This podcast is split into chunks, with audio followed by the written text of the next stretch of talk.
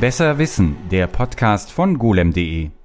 Hallo und herzlich willkommen zu einer weiteren Ausgabe des golem.de Podcasts und dies ist der zweite Teil einer zweiteiligen Miniserie über die Firma CTM Computertechnik Müller. Es geht um Otto Müller, den Gründer und Ilse Müller, die Gründerin und ich bin hier in Radolfzell bei Christfried Welke, der nicht nur für CTM, sondern auch für andere klassische Rechentechnikfirmen wie Telefunken ähm, gearbeitet hat und als Zeitzeuge uns äh, Einblicke geben kann in die frühe IT-Geschichte Deutschlands. Also wir sind 50 Jahre zurückgegangen.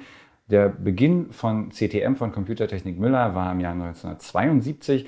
Erfolgreiches erstes Produkt war die CTM 70, die 73 erstmals ausgeliefert wurde. Ein eigener, selbstentwickelter 16-Bit-Prozessor steckte da drin, den Otto Müller auf einem dreiseitigen Dokument entworfen hatte und unter ähm, abenteuerlichen Umständen aus den USA zurück nach Deutschland befördert hatte. All das findet man im ersten Teil dieses Podcasts.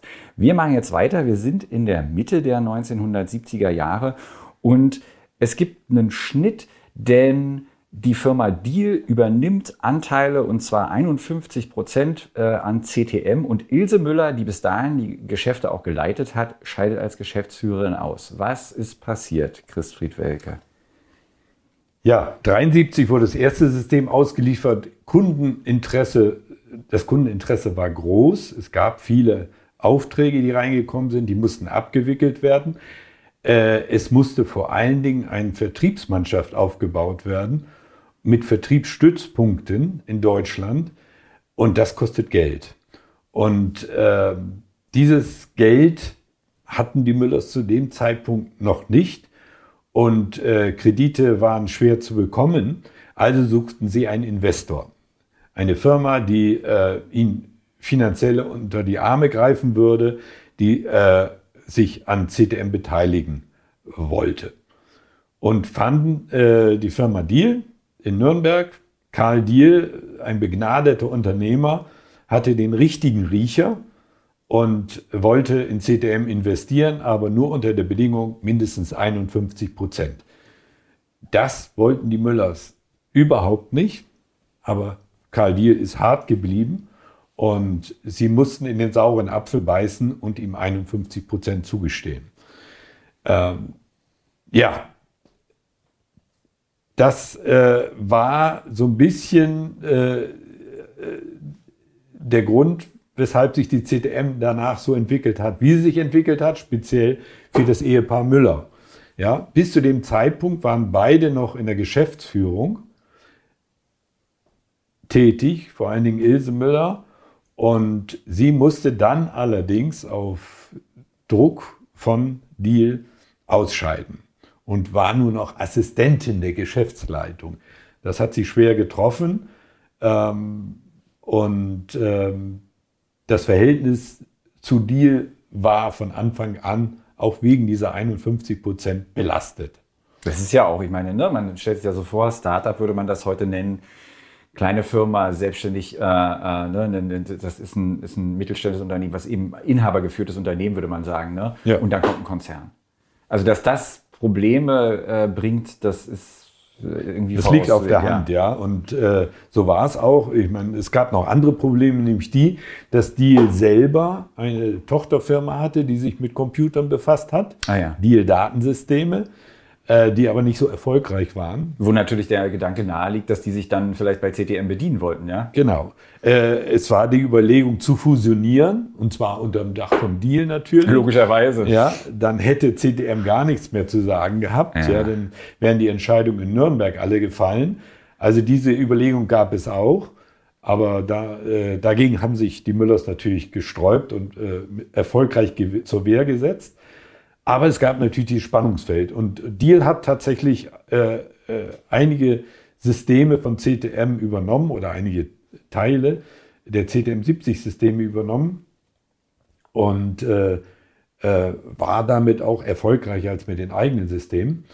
Es gab also ein breites Spannungsfeld und äh, ich bin ja selber 77 dazugestoßen, habe das teilweise hautnah miterlebt, diese, äh, wie dieses Spannungsverhältnis war. Es führte auch letztendlich dazu, dass nicht nur Ilse Müller aus der Geschäftsführung ausstieg äh, oder ausscheiden musste, sondern auch Otto Müller. Ja.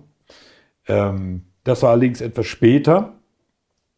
Ähm, na, bleiben wir mal bei deinem Einstieg. Du sagst, du bist da reingekommen und hast das gleich mit. Wie, wie bist du überhaupt dazu gekommen, dass du da ein, also dass du plötzlich Gut, ich war ja bei AG Telefon Konstanz tätig, nicht weit weg von der CTM, ähm, ein paar hundert Meter, aber ähm, ich habe damals, nachdem ich fünf Jahre bei AG Telefunken war, überlegt, ähm, ob ich dort länger bleibe.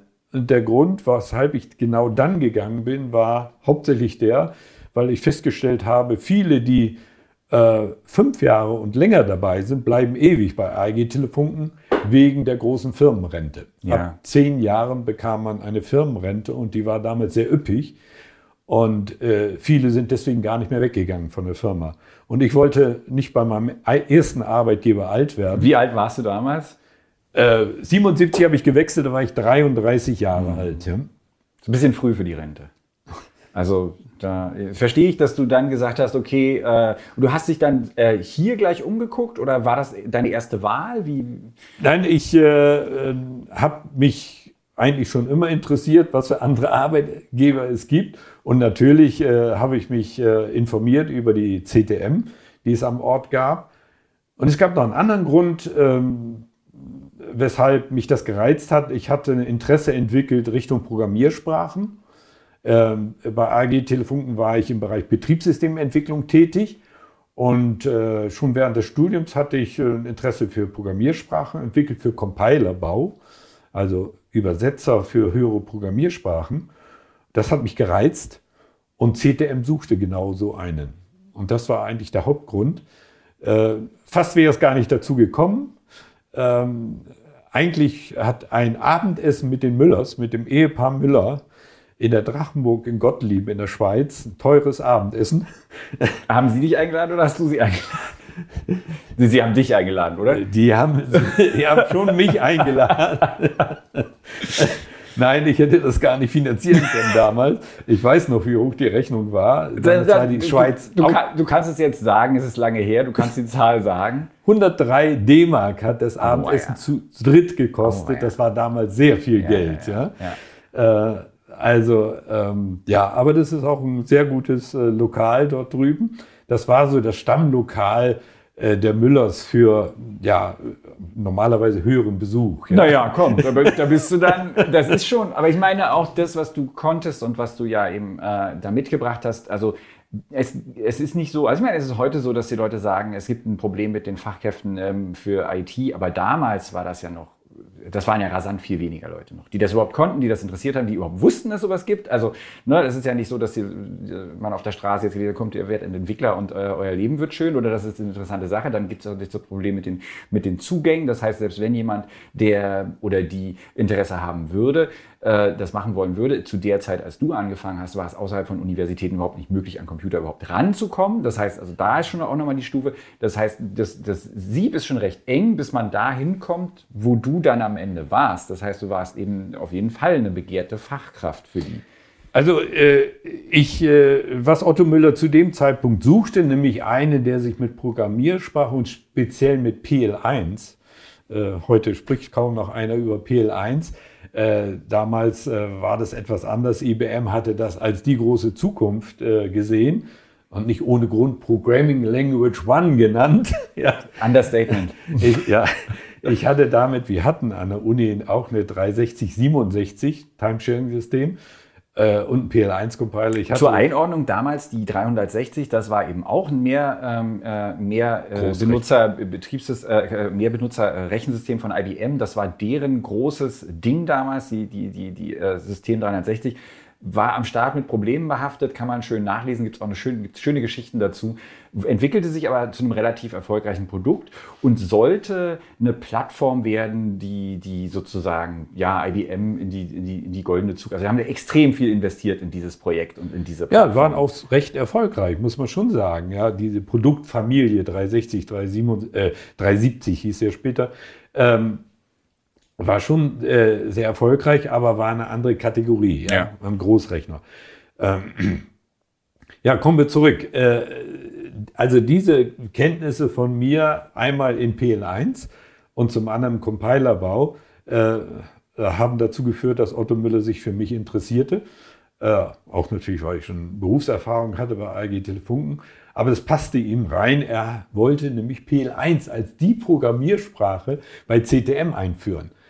Also bis dahin äh, wurden alle Anwendungen im Makroassembler geschrieben.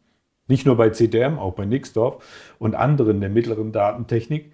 Ähm, das hätte ich noch zur mittleren Datentechnik sagen sollen. Ein ganz wesentliches Merkmal der mittleren Datentechnik, wir sprachen im ersten Teil darüber, ist die Interpretation einer fiktiven Assemblersprache.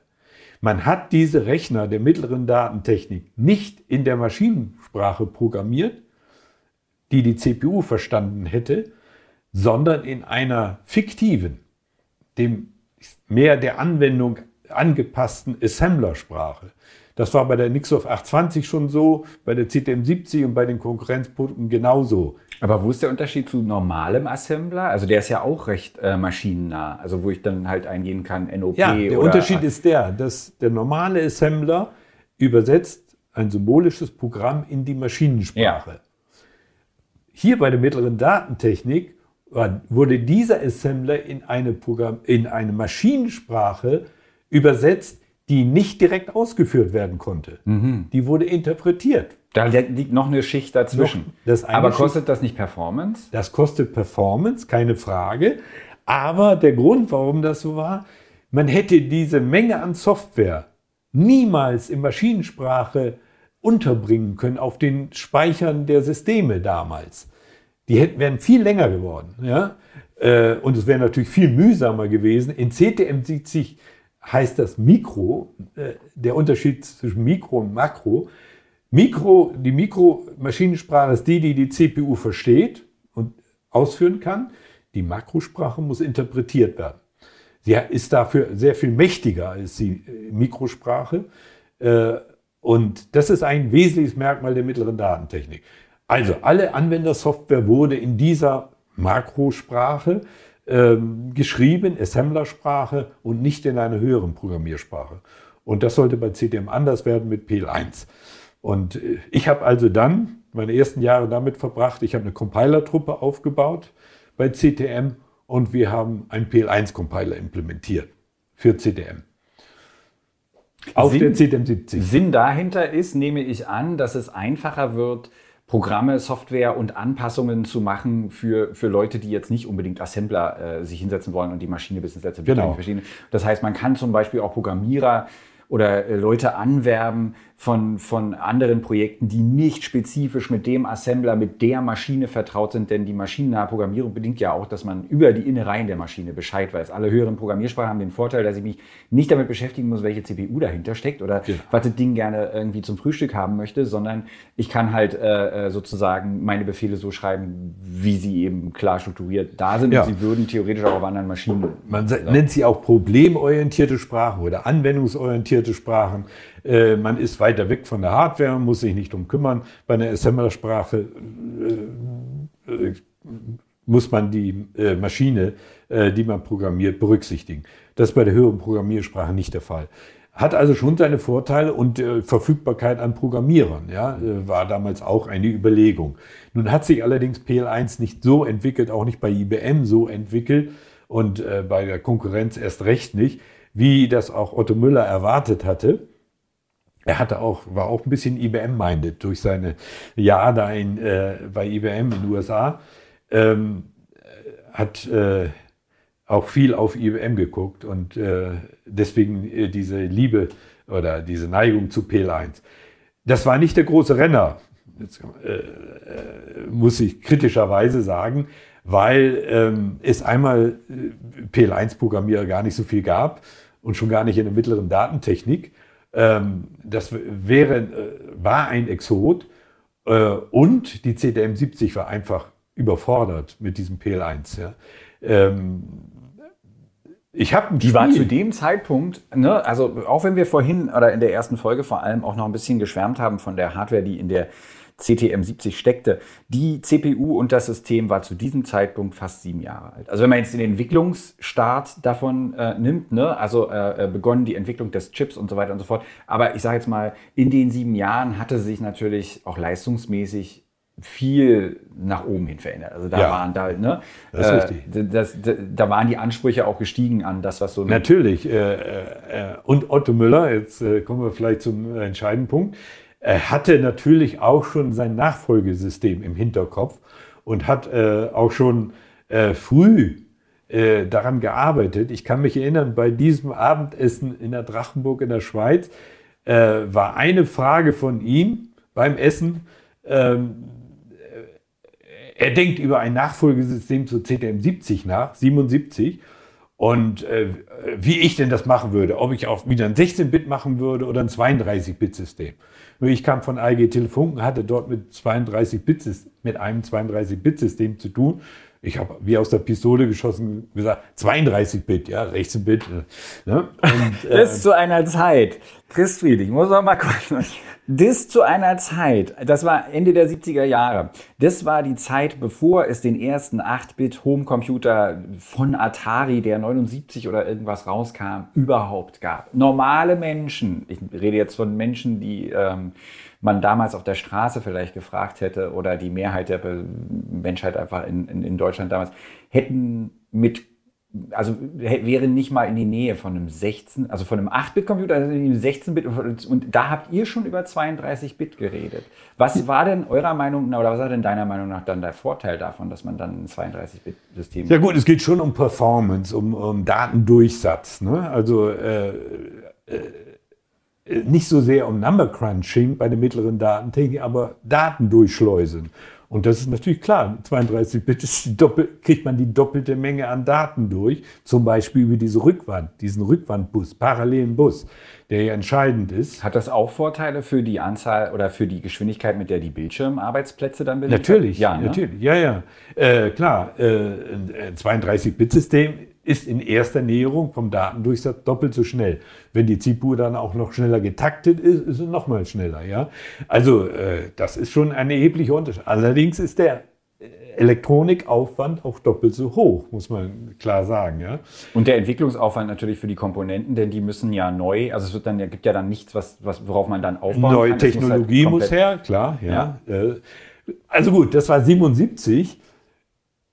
Es wurde dann ein 32-Bit-Rechner, aber sehr viel später. Und jetzt kommen wir vielleicht zurück ähm, zu Deal.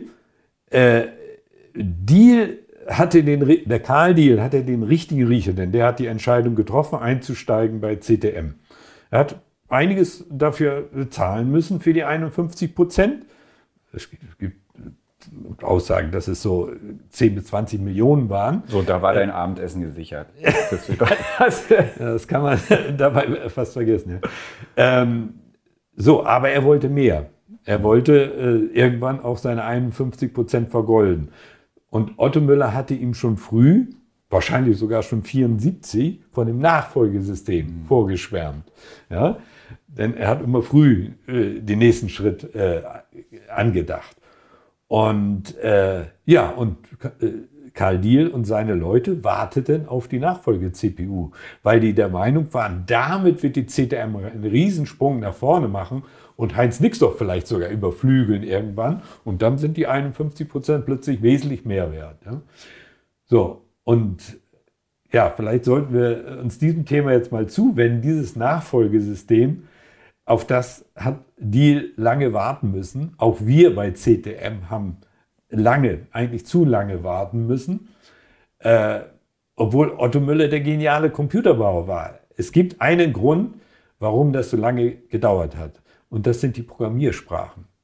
Ja, ich muss das einfach hier erwähnen. Es wird nicht alle so interessieren, aber das war entscheidend, warum Otto Müller so lange, ich nenne das mal, an diesem Nachfolgesystem, was den Arbeitstitel CTM80 hatte, äh, gezahnt hat. Ja? Ich kann mich an die Zeit erinnern, wo er fast täglich zu uns in die Entwicklungsbude äh, äh, gekommen ist. Wir waren außerhalb untergebracht inzwischen, äh, war noch nicht im Neubau. Und er wieder eine neue Idee hatte.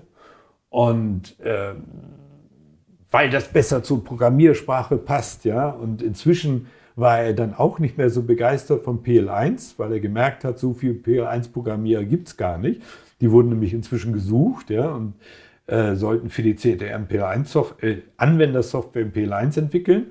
Äh, die die, die gab es aber nicht und es war auch klar, die CTM 70 war mit PL1 überfordert. Ja.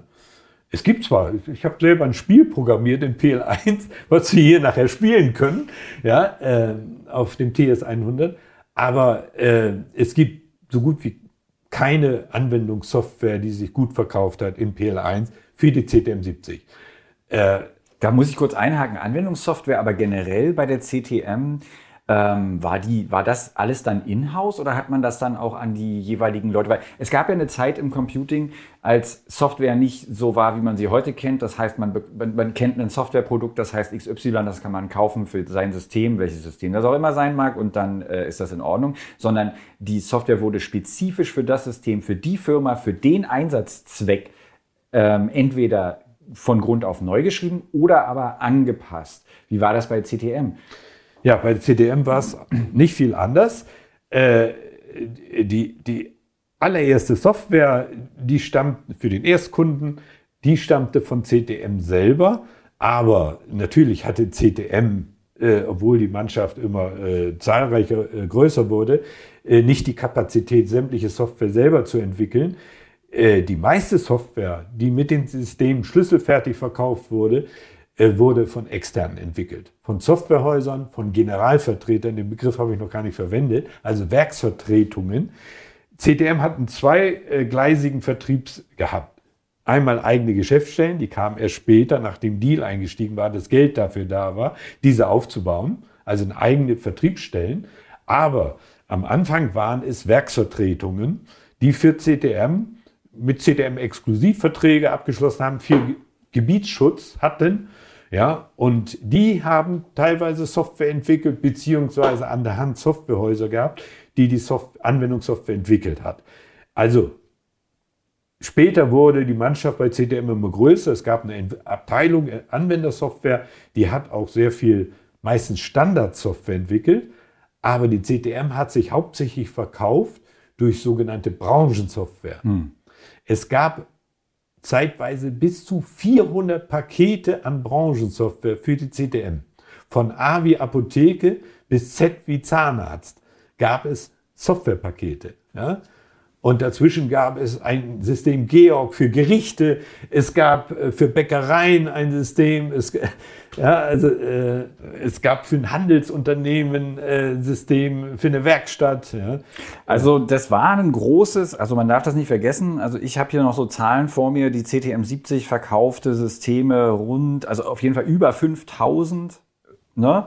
Ähm, 750 Mitarbeiter dann in den Höchstzeiten, äh, also schon ein beachtliches Unternehmen, was da sozusagen lief. Und trotzdem ist Otto Müller dann zu euch in, in, ins, ins, äh, in die, in die, oder Quatsch, in die, in die, zu euch den Programmierern gegangen und hat gesagt, so Leute, äh, ich stelle mir aber das vor, ihr, ihr müsstet äh, da und da anpassen. Ja, er hat natürlich an die Zukunft gedacht. Im Grunde genommen war sein, seine Sicht äh, richtig. Man muss wegkommen von Assembler, ja, man muss zu einer höheren Programmiersprache kommen äh, um äh, dort unabhängig einmal von der Hardware zu werden, portabel zu werden. Das war ein wichtiger Punkt.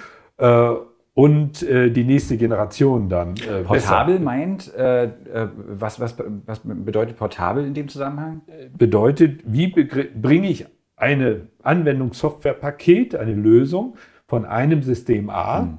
mit einer speziellen CPU auf ein anderes System mit einer, auf das Nachfolgesystem. Ja? Beispielsweise oder dann halt wahrscheinlich auch, wenn es jetzt große marktführende Software gibt, dann ist man natürlich im Vorteil, wenn die auf den eigenen System läuft. Ne? Also wenn ja. es gab ja auch so, also man zu dem Zeitpunkt gab es ja auch einen Softwaremarkt, einen richtigen. Ne? Ja, ja. Also das hatte sich ja. Ja, aber das ist eine andere Geschichte. Äh, ein Softwarehaus war natürlich anders orientiert, aber für die wäre das auch hm. wichtig gewesen, dass sie nicht eine Assembler-Software nur für die CTM entwickelt haben, sondern sie können sie auf verschiedenen Systemen einsetzen. Das geht nur mit einer höheren Programmiersprache, ja, nicht mit einem CTM-Assembler-Programm, ja. also wir sind an der Stelle, wo Otto Müller hadert mit der Zukunft, also der, der die 32-Bit-CPU ist mehr oder minder gesetzt.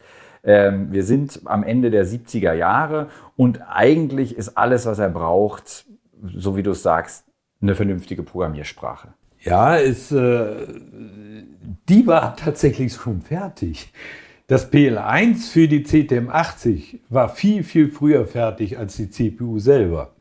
Äh, das waren meine Leute. Ich äh, war inzwischen schon äh, ein bisschen aufgestiegen, habe nicht mehr selbst Hand angelegt an diesen Compiler.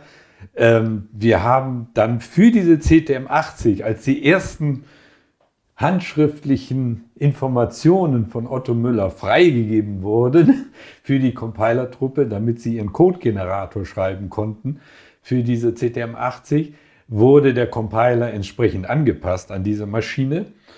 Das war relativ früh fertig. Also ich, ich habe Dokumente von 1980, da war dieser Compiler schon lauffähig. Ja?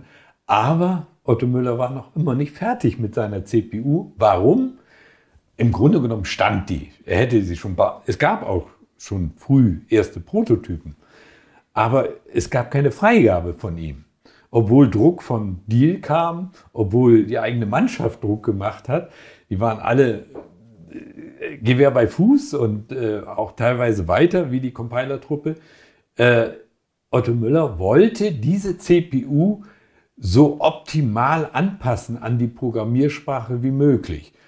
Und ich kann mich an viele Diskussionen mit ihm erinnern. Er war jetzt nicht so einmal der Sprachspezialist. Ja, seine Fähigkeiten lagen auf der Hardwareentwicklung. Und er war, äh, hatte auch nicht äh, ähm, so gute Kenntnisse, was Programmiersprachen wirklich brauchen. Ähm, ich brachte dadurch, dass ich mich mit Compilern befasst hatte, einiges mit. Und so haben wir viele Diskussionen geführt. Äh, wie man die Hardware optimieren kann in Bezug auf die Programmiersprache. Das ist vielleicht ein ganz guter Moment, um eine Tangente zu schlagen zu Otto Müller als Person. Du hast ihn ja so eben kennengelernt. Du sagst, Diskussionen gab es und alles. Wie war der so als Mensch? Er war, äh, wir haben ja Fachgespräche geführt, ja. Ähm, andere würden sagen, er war als Mensch kompliziert, äh, auch von der Ehe sagt man ja, dass sie nicht so optimal ist, ja schließlich auch auseinandergegangen. Also die Müllers haben sich sogar im Geschäft manchmal heftigst gestritten. Das ist aber nicht so ungewöhnlich. Ja.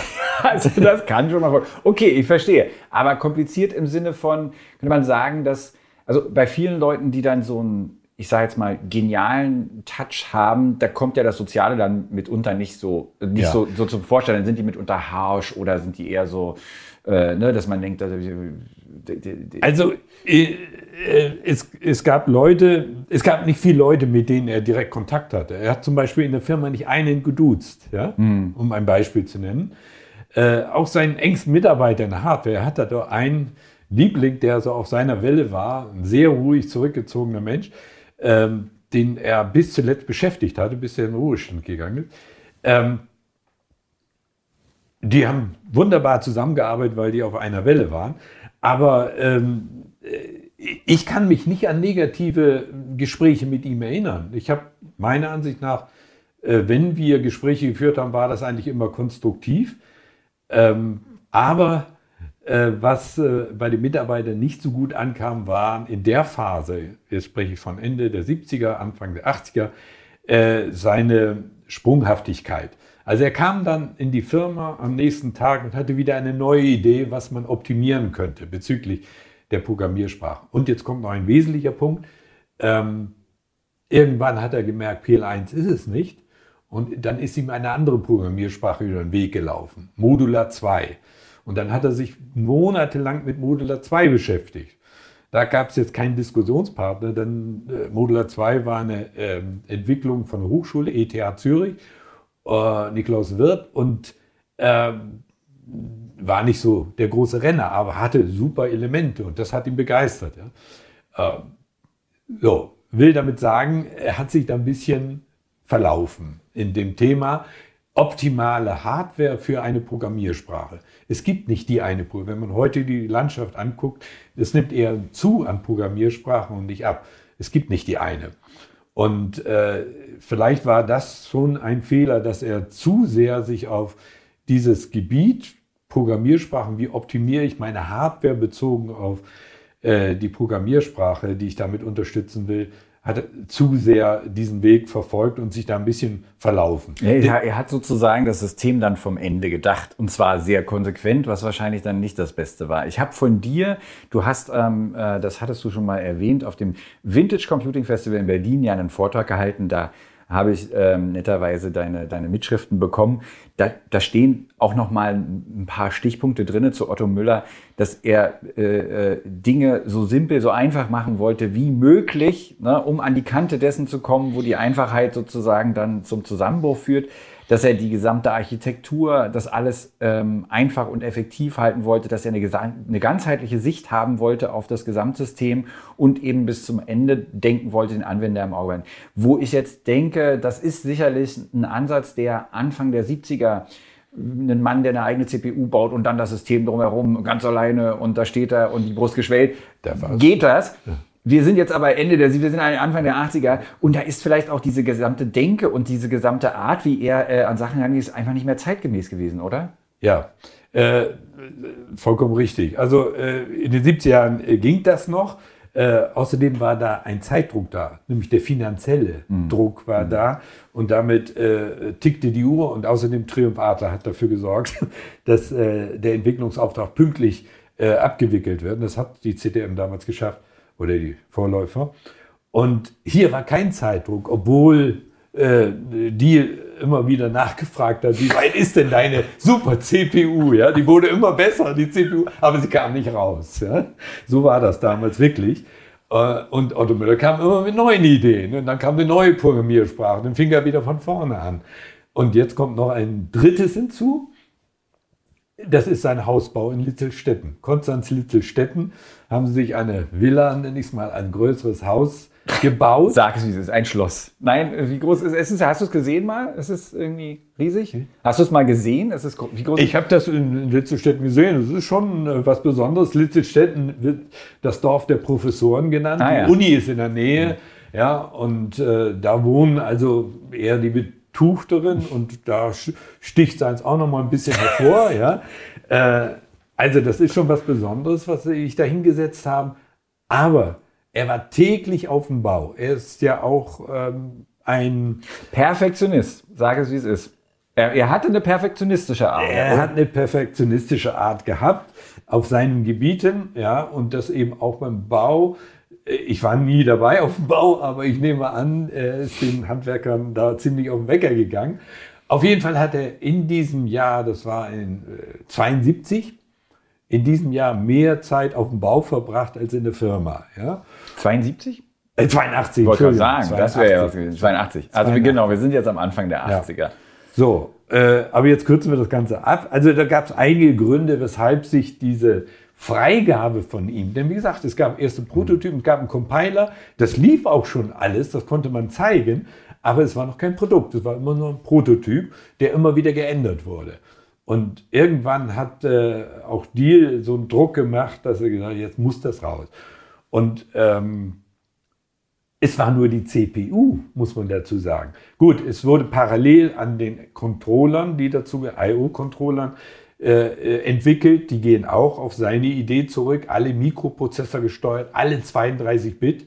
Also jede Karte in dem System, der Bus hinten war 32 Bit breit. Äh, und jede I.O.-Karte, sei es nur für Display, Tastatur und Drucker, alle 32-Bit-Prozessoren, eigene, ähm, also schon ein mächtiges System, kam dann tatsächlich zur CeBIT 83 raus. Ja? Äh, das war eine wirkliche Zangengeburt. Äh, es war trotzdem mit viel Getöse und viel ähm, ähm, Reaktion auch wurde äh, dieses äh, System, das nannte sich dann 9032. Mhm. Ja, äh, die 80 äh, wurde nicht benutzt. Es gab mal den Begriff intern 9080. Äh, warum 90? Äh, es gab die 900.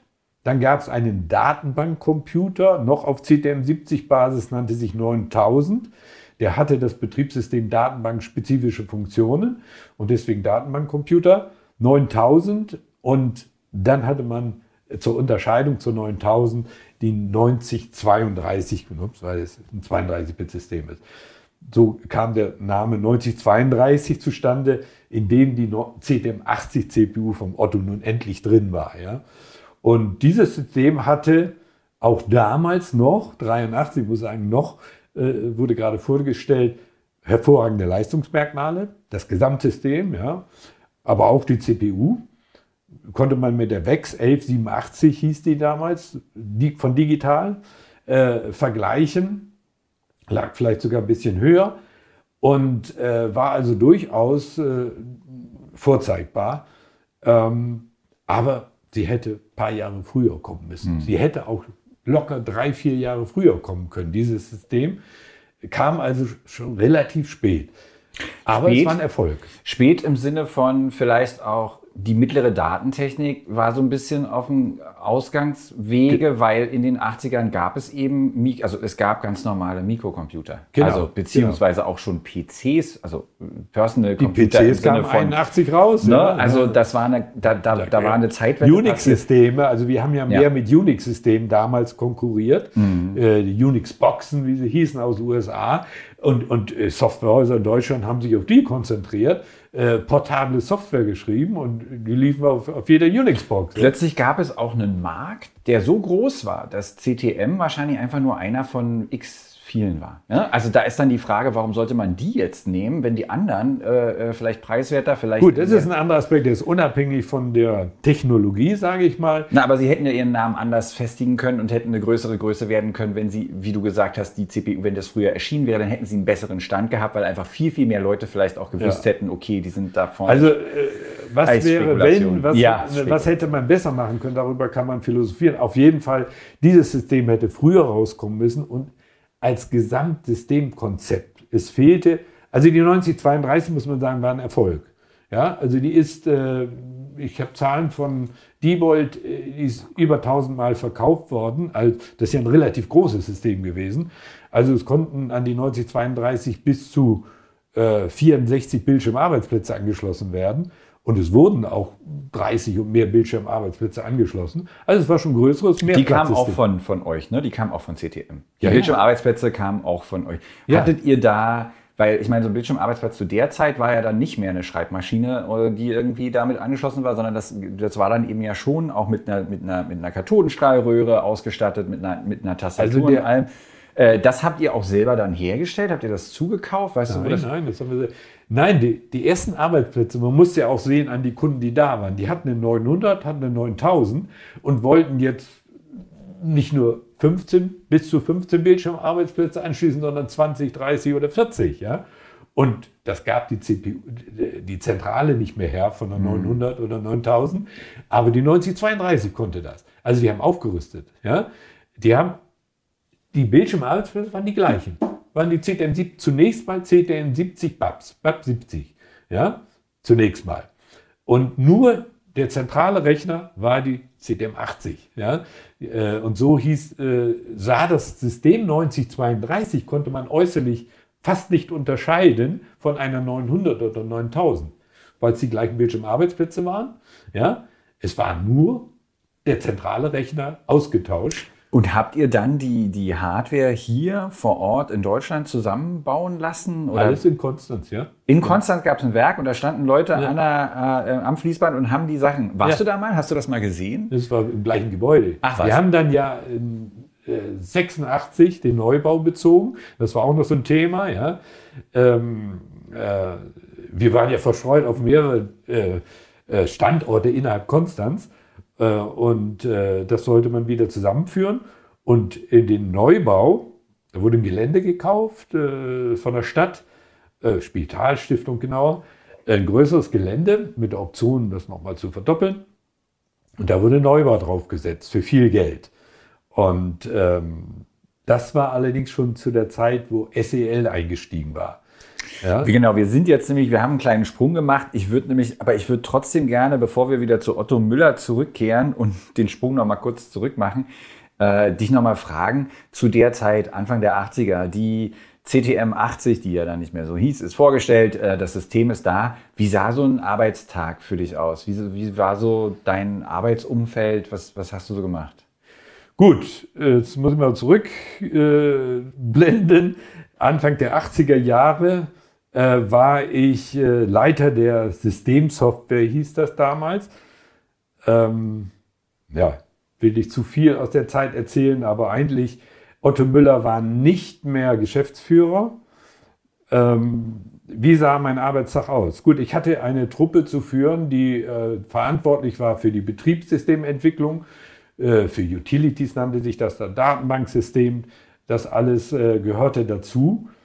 Äh, war eine Truppe von 45 Leuten so ungefähr. In der Entwicklung war die größte Abteilung äh, in der Entwicklung. Ähm, Anwendersoftware gehörte nicht dazu. Also es war hauptsächlich Management-Tätigkeit, mhm. die ich da ausübte. Ähm, viel, auch viel Kontakt nach draußen, mehr zu den Systemhäusern, zu Werksvertretungen. Äh, und nach innen ging es darum, diese Truppe von 45 Entwicklern, alle kreativ, auf den richtigen Pfad zu führen. Wie war die Stimmung so? Wie kann man sich das so vorstellen? Ja, die Stimmung war eigentlich rückblickend, muss man sagen, super. Unter CTM-Leuten, äh, die schwärmen alle. Ich treffe mich äh, am Sam kommenden Samstag wieder mit ehemaligen CTM-Lern. Wir haben da so einen Veteranenkreis, nenne ich den. Äh, die denken alle gern an die Zeit zurück. Alle, ja.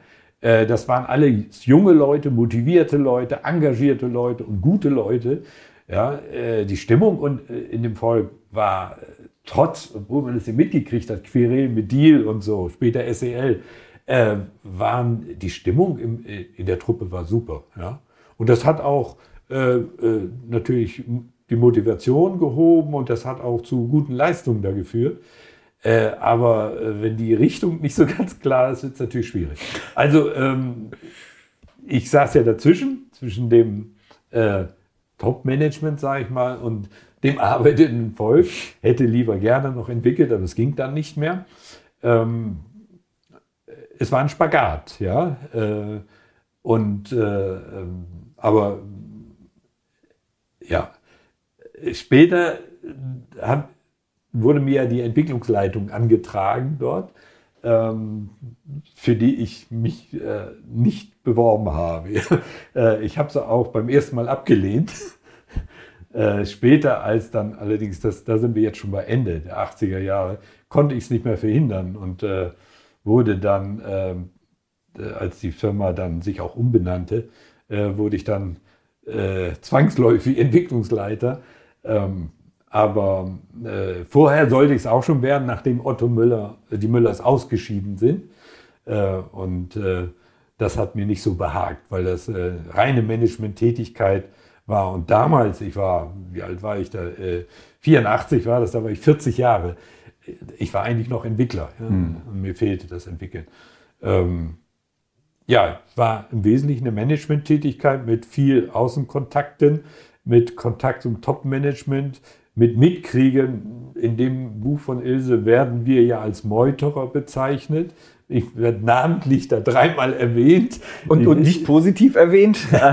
Also warum werdet ihr da als Meuterer bezeichnet? Ja, angeblich hätten wir ähm, Otto Müller verraten bei äh, Deal. Ja? Ähm, äh, was so nicht stimmt. Ja?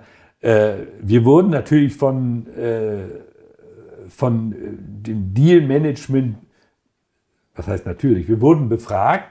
Otto Müller war nur noch Berater, war nicht mehr Entwicklungschef, Geschäftsführer sowieso nicht mehr und äh, wurden dann von denen auch ausgefragt, wie es denn vorangeht, wie die Zusammenarbeit mit Otto Müller ist. Er hatte nur noch Beratertätigkeit mit Weisungsbefugnis, was schon schwierig ist. Es gab einen neuen Entwicklungsleiter, mein, mein äh, Chef und Freund, äh, der Dr. Leibscher, wurde dann äh, Entwicklungsleiter Nachfolger von Otto Müller, was schon schwierig genug war für ihn und für uns alle.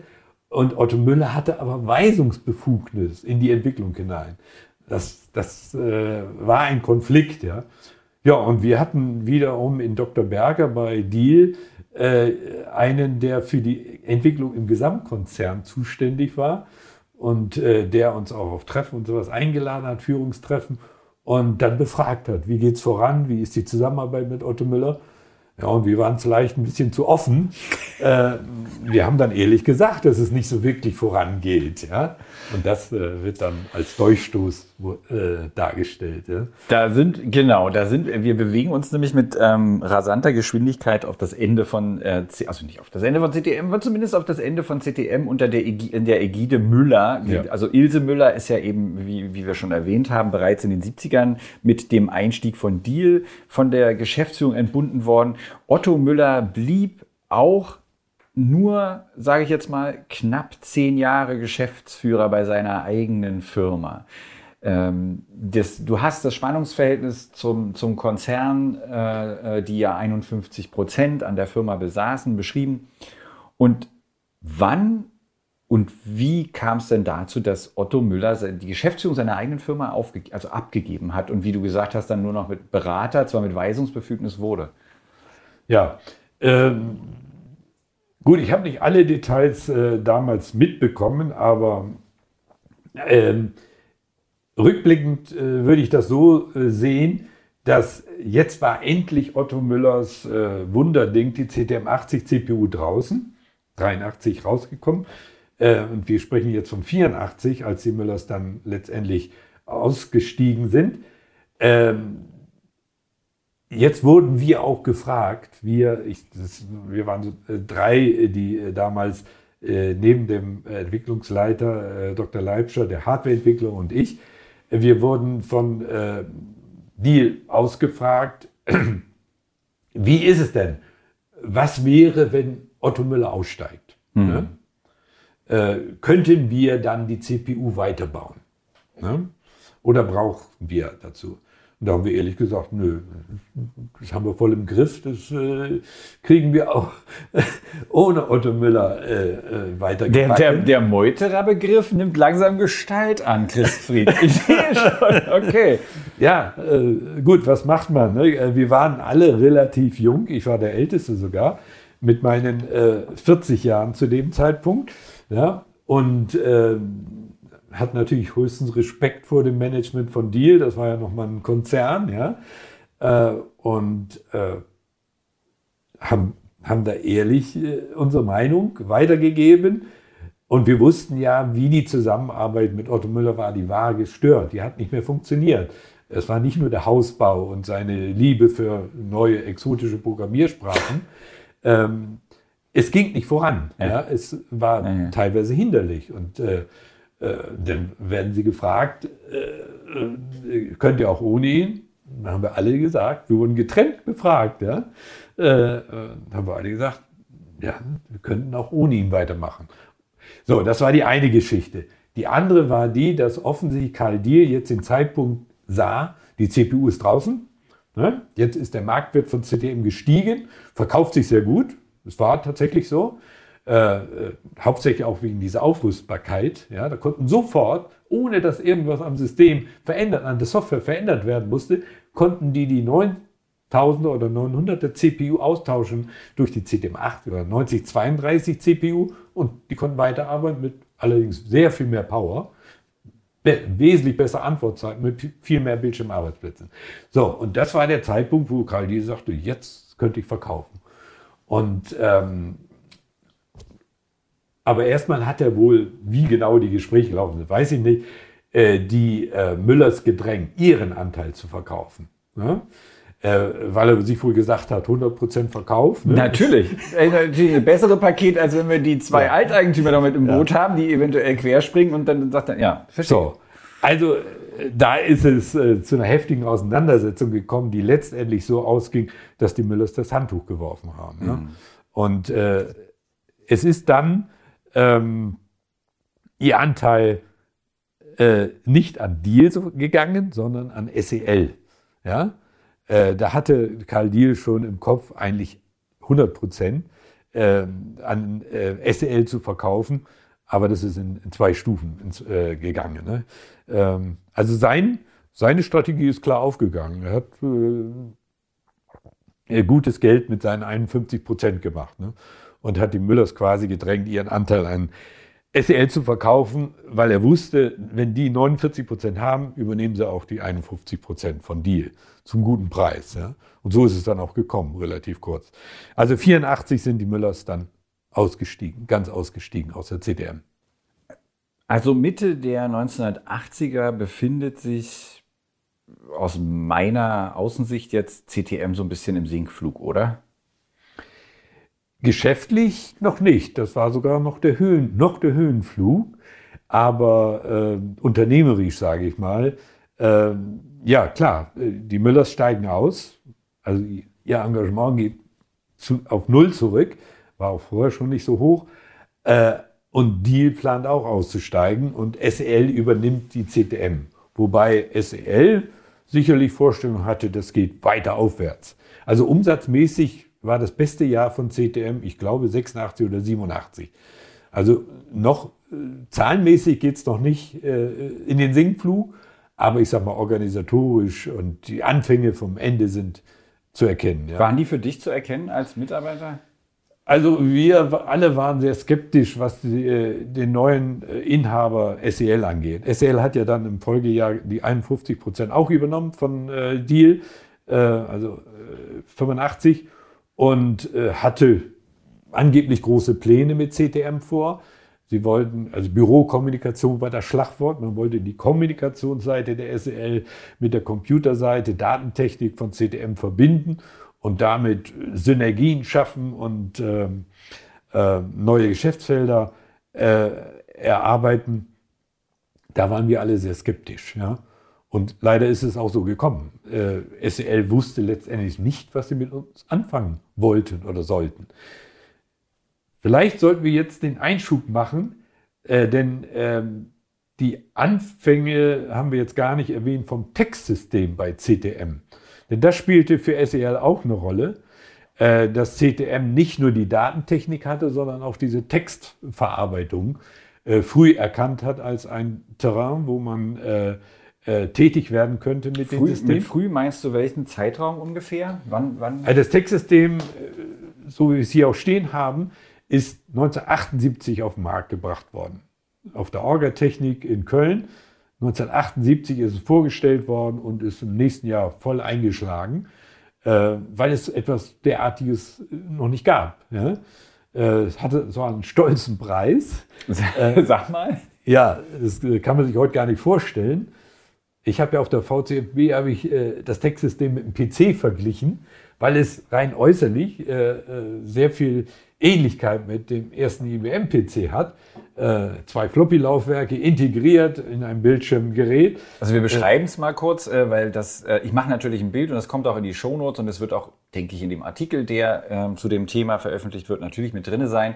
Es ist ein ebenfalls schön gestalteter, runder Computer, der zweimal die, oder sagen wir mal, der die, äh, es gibt ja immer diese, diese drei, äh, halb, das nennen die Amerikaner nennen das ein Wedge, Wedge äh, wenn, wenn das so, so äh, dreieckig, so leicht dreieckig ist, die Form. Der Computer hat eine leicht dreieckige Form, das heißt, er fällt nach hinten so ein bisschen ab. Der Bildschirm äh, kommt einem entgegen, ist natürlich ein Röhrenbildschirm. Rechts daneben zwei schön äh, äh, anzuschauende, äh, ähm, sag ich mal, sind, sind Aussparungen für Diskettenlaufwerke, aber die Diskettenlaufwerke sind nicht sichtbar. Man muss, äh, muss man die aufklappen, man klappt ja. die auf, was natürlich viel, viel schöner ist. Und dort hinein kommen äh, 5 Viertel Zoll Disketten, richtig? Zweimal ja. 5 Viertel Zoll Disketten. Fest angeschlossen eine Tastatur. Es gibt keinen entfernbaren Stecker. Die hat ähm, eine Verkabelung, die sehr, sehr robust aussieht. Also die Verkabelung sagt 70er Jahre. Also solche Kabel hat man, glaube ich, nur damals benutzt. Ja.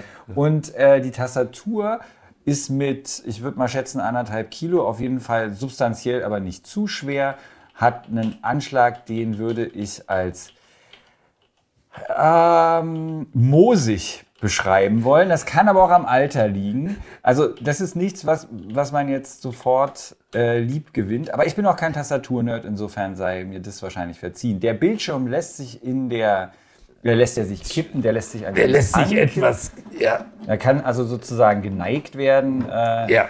äh, so wie es ist. Und das System ist von der Größe her, naja, also im, im Kubik würde ich jetzt mal sagen, vergleichbar mit einem mit einem alten IBM-PC, aber höher integriert, weil der Monitor im Gehäuse des Computers steckt. Also der Computer beinhaltet den Monitor, was also auch bedeutet, dass es keine Kabel zum oder vom Monitor gibt. Das ist jetzt mal so die Beschreibung des äh, Textsystems. Und das ist 78 auf den Markt gekommen. Ja. Und Äh, was konnte das? Was kann das? Ja, also es wurde immer äh, komplett als das Textsystem in der Version TS100 verkauft mit Drucker, mit einem Typenraddrucker. Das war klassisch äh, der Drucker für ein Textsystem. Das kostete zusammen 30.000 D-Mark. Auweia. Ja. Die Preise gingen dann später runter, nachdem gut, dann auch Konkurrenz kam, aber am Anfang waren es diese 30.000. 30.000 D-Mark für ein System, das eine Textverarbeitung bot. Was noch?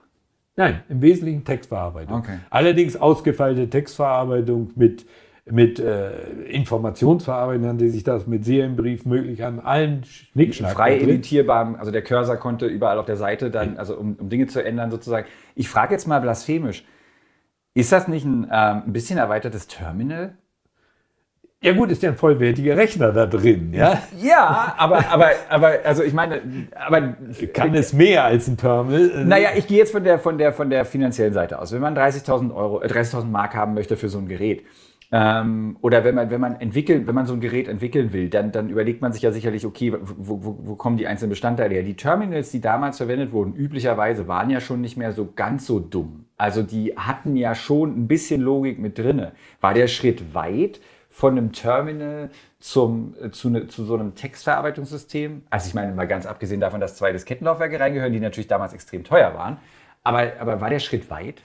Äh, also mit dem Terminal kann man es wirklich nicht vergleichen. Äh, ähm, äh, klar, äh, ist eine zeichenorientierte Verarbeitung. Ähm, gut, also man muss Gesamt, das Gesamtpaket sehen. Ja? Äh, Es wurde ja hier mit der Software und dem Drucker, die, der Drucker allein kostete Stimmt, damals Drucker 10.000 extrem teuer, ja. Ja, Ja, ne? ja. also Typenraddrucker damals. Äh, trotzdem ist es noch viel Geld. Keine Na gut, Frage. aber vielleicht können wir es ja rechtfertigen, wenn wir ein bisschen die Spezifikation beleuchten. Also der Monitor ist mit bei. Das ist auch eine sehr, teures, äh, sehr teure äh, Sache damals natürlich gewesen. Gut, Tastatur lassen wir mal außer Acht, aber innen drinne, was, was, äh, was tickt da drin? Da stecken die üblichen CTM70-Karten drin. Die CTM70 CPU, ein Speicher, eine IO-Display heißt das, die also das Display unterstützt, die Tastatur und Drucker. Bis zu zwei Drucker kann man anschließen. Und äh, dann gibt es noch den Floppy-Controller. Diese vier Karten stecken da drin.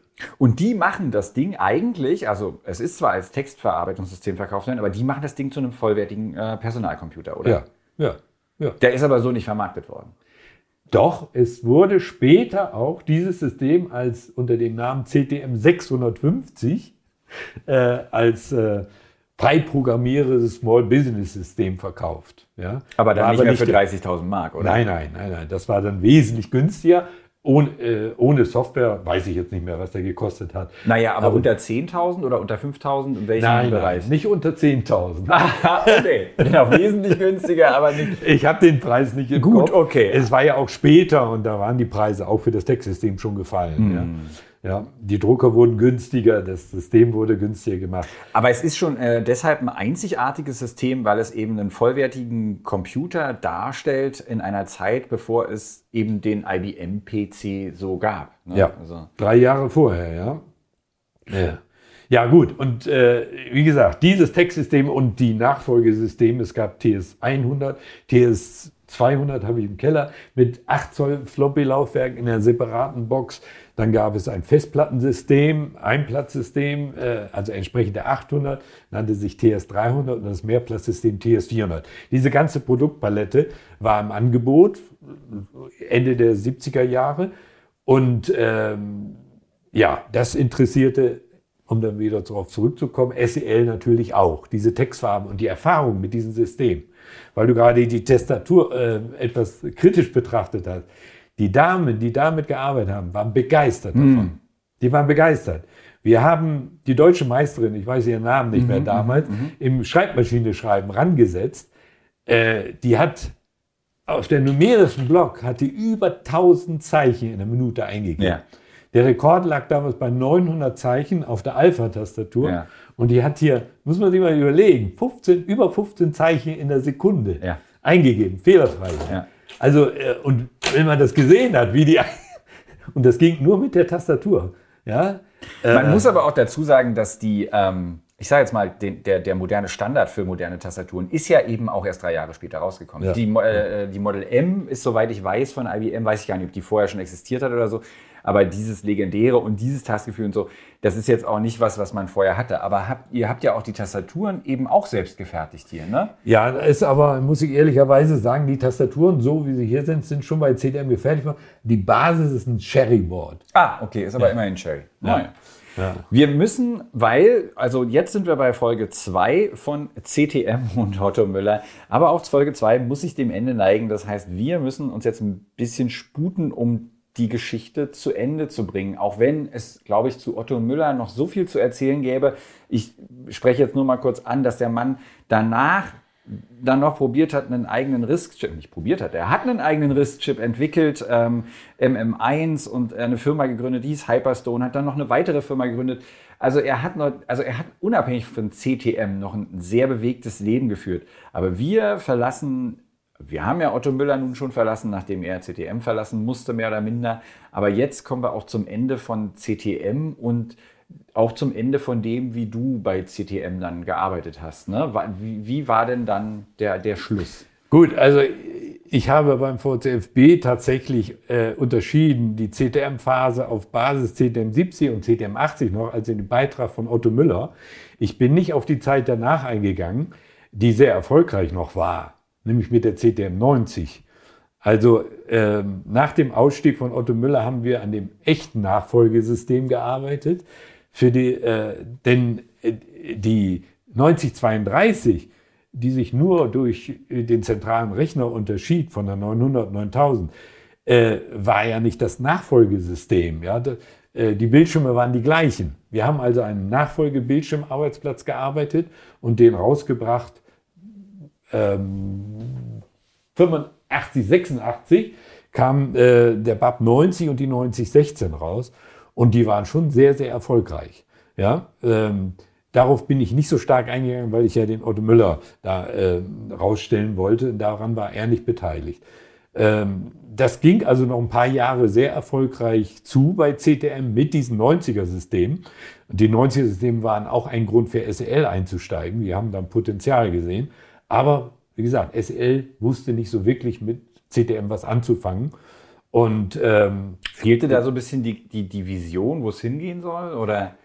Ja, meine, wenn also, Otto Müller eins gemacht hat, dann war es ja wohl, hab, dass er in die Zukunft äh, projiziert hat, wie er sich vorstellen könnte, wie Dinge laufen können. Und wenn es dann halt plötzlich ein Konzern ist und acht Leute irgendwie mit in der Suppe rühren, dann gibt es gar nicht mehr so ein also der Herr Zeitler war damals Vorstand bei SEL, der hatte eine Vision, aber die äh, beschränkte sich auf dieses Wort Bürokommunikation. Ja? Mhm. Büro und Datentechnik oder Kommunikation und Datentechnik müssen zusammenarbeiten. Also Büro sind drei Komponenten. Die Kommunikation, die Textverarbeitung äh, und die Datentechnik müssen zusammenwachsen.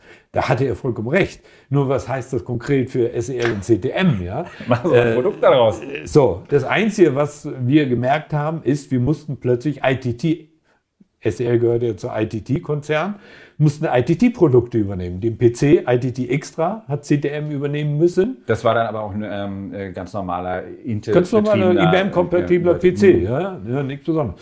Äh, wir haben dann den in eigene Gehäuse gepackt und so weiter, haben versucht, das Beste daraus zu machen. Wir mussten ein Unix-System aus USA, aus dem ITT-Konzern übernehmen, APX hieß das.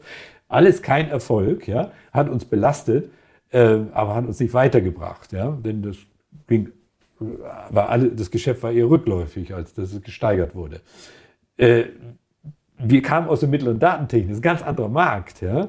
So, ähm, also äh, da gab es keine Synergien wirklich und äh, äh, auch mit dem relativ erfolgreichen 90er-Systemen ähm, ist es irgendwann ähm, zu Ende gewesen mit der bleibe ich jetzt doch nochmal bei dem Begriff mittlere Datentechnik, weil das ganze Geschäftsmodell nicht mehr funktionierte. Mhm. Das ist ein eigenes Thema, das würde jetzt zu weit führen, das zu adressieren.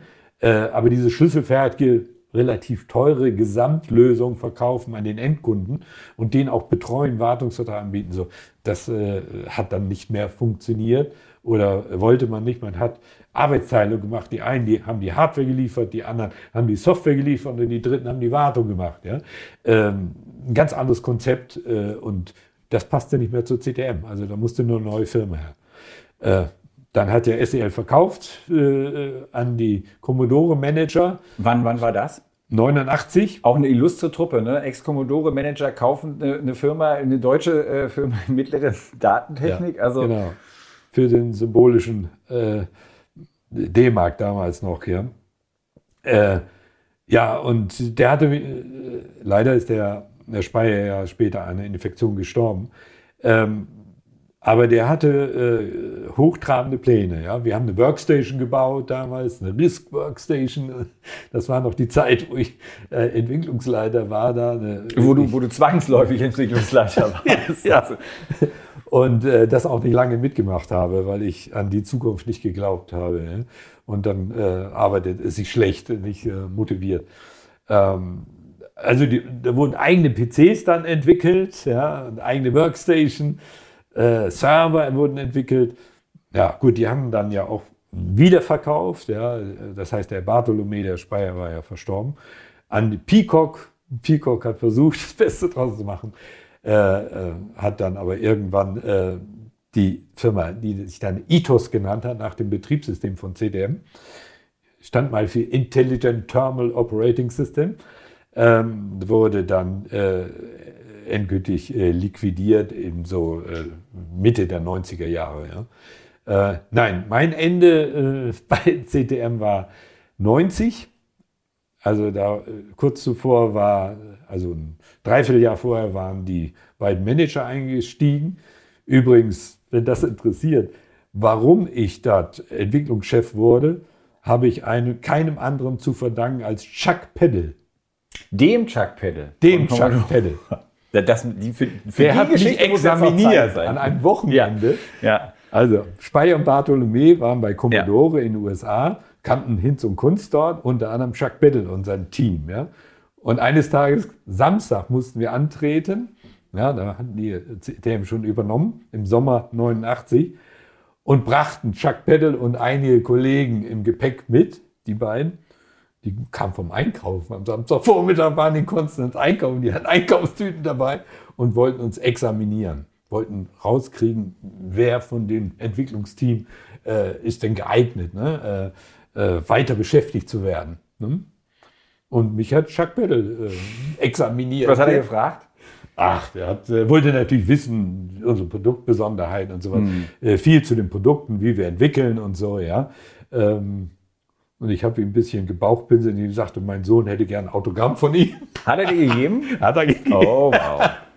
So, und äh, ich nehme an schon, dass Harald Speyer sich das Urteil von ihm angehört hat und hat mir dann die Entwicklungsleitung angetragen. Ja. Die, du, die du dann nur kurz ausgeführt hast. Und wo bist du dann hingegangen? Dann, äh, das war jetzt äh, äh 1990, 1. April, habe ich wieder zu einer anderen Computerfirma in Konstanz gewechselt, äh, die allerdings hervorgegangen ist aus AEG Telefunken äh, und habe alte Bekannte wieder getroffen zu ATM-Computer. Mhm.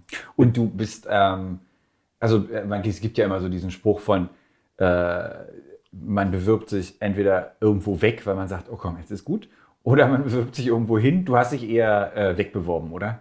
Ich habe mich wegbeworben, ja, ja. Ich habe nicht an die Zukunft dieser Ethos äh, und der Philosophie, äh, alles, was interessant ist, da machen zu wollen, ja, habe ich nicht glauben können. Ähm, und äh, ja, das war, da war die Basis nicht da. Ne? Wenn man nicht mehr an die eigene Erfolg da glaubt, ähm, ja, habe ich gewechselt, ja. Zur Gut. ATM in Konstanz. Zum Glück gab es auch noch eine dritte Computerfirma.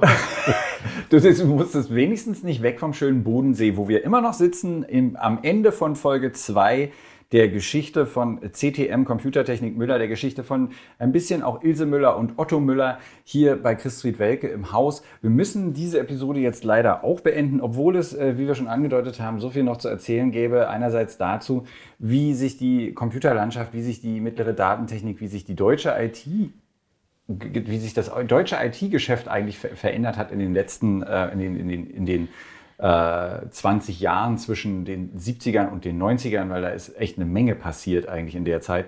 Aber das schaffen wir heute alles nicht mehr und deswegen verabschiede ich mich jetzt hier von der Zuhörerschaft. Es gibt den ersten Teil, den man nachhören kann. Es gibt auch einen Artikel zu diesem Thema, den ich schreiben werde. Das muss ich irgendwann mal anfangen, nachdem wir dieses Gespräch beendet haben. Aber ich gucke mir jetzt ganz in Ruhe mit Christfried Welke noch das äh, Textsystem an und äh, sage vielen, vielen Dank für deine Ausführungen, Christfried. Und ich ende dann damit, dass ich nochmal darauf hinweise, dass unter podcast.golem.de natürlich Anregungen für Themen, ähm, Tipps und natürlich auch Feedback willkommen sind. Tschüss! Am Schluss noch eine Information in eigener Sache. Wir machen mit dem Podcast eine kleine Pause über die Feiertage und sind dann im kommenden Jahr mit neuen Folgen wieder da.